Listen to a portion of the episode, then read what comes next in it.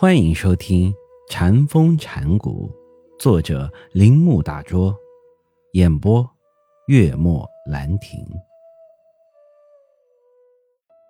这种概念化作用不可避免的带来矛盾，而这种矛盾只有在般若直观的综合中才可以去除。从心理学观点看，女诗人千代是需要时间。从他对美的观想中清醒过来的，但是从形而上学的观点看，他的陶醉与人境合一和升起分别念头是同时的，而这种同时性产生于绝对现在之中，这是真如的一念，这就是禅的哲学。在真如中有一种纯理因素，真如不仅仅是对实在的一种诗的观想，或与实在的全神的合一。真如中有一种觉识，就是般若直观。因此，般若直观可以解释为不起分别的分别。这里全体与部分是同时被直观到的。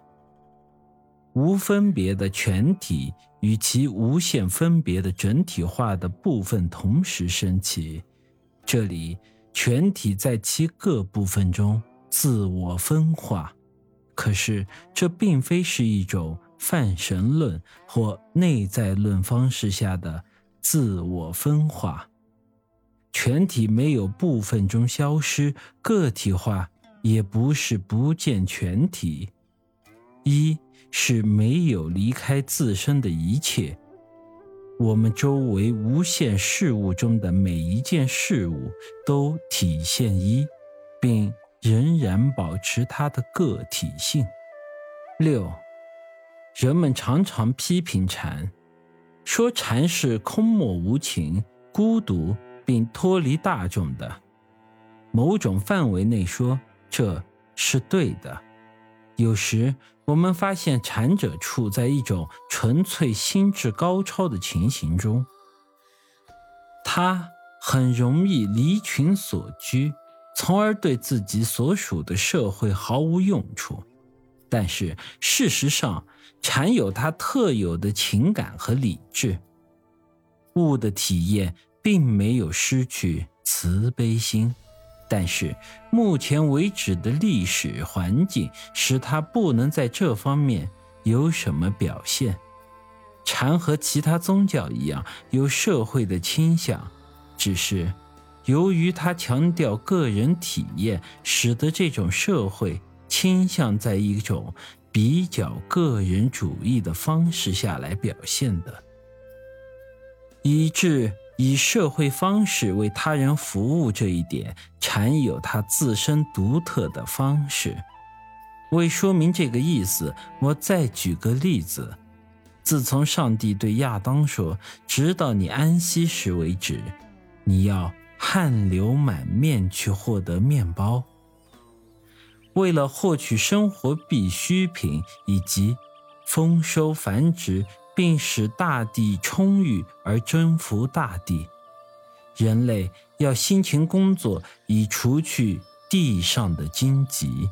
中国是一个最大的农业国，中国人辛勤的耕作，所以禅师们自然而然要常常的提到农事以及与农事有关的东西。六祖慧能在五祖弘忍下时。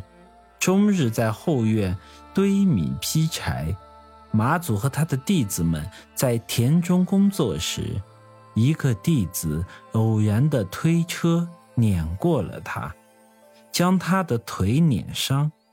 为商林佑和养伤采茶时，也没有忘记讨论实在问题。有人问百丈怀海死后变成什么时？百丈马上回答是：“我要变成村中人家的猴子。”这说明百丈禅师希望做一切事情，以报答村人们曾经为他和四众们所做的一切。禅的文学中充满了市场上、十字路上这一类话，这表示禅者忙于各种工作，灰头土脸，也是描写一个辛勤工作并且有很重负担的人。本集播讲完毕，请您继续收听。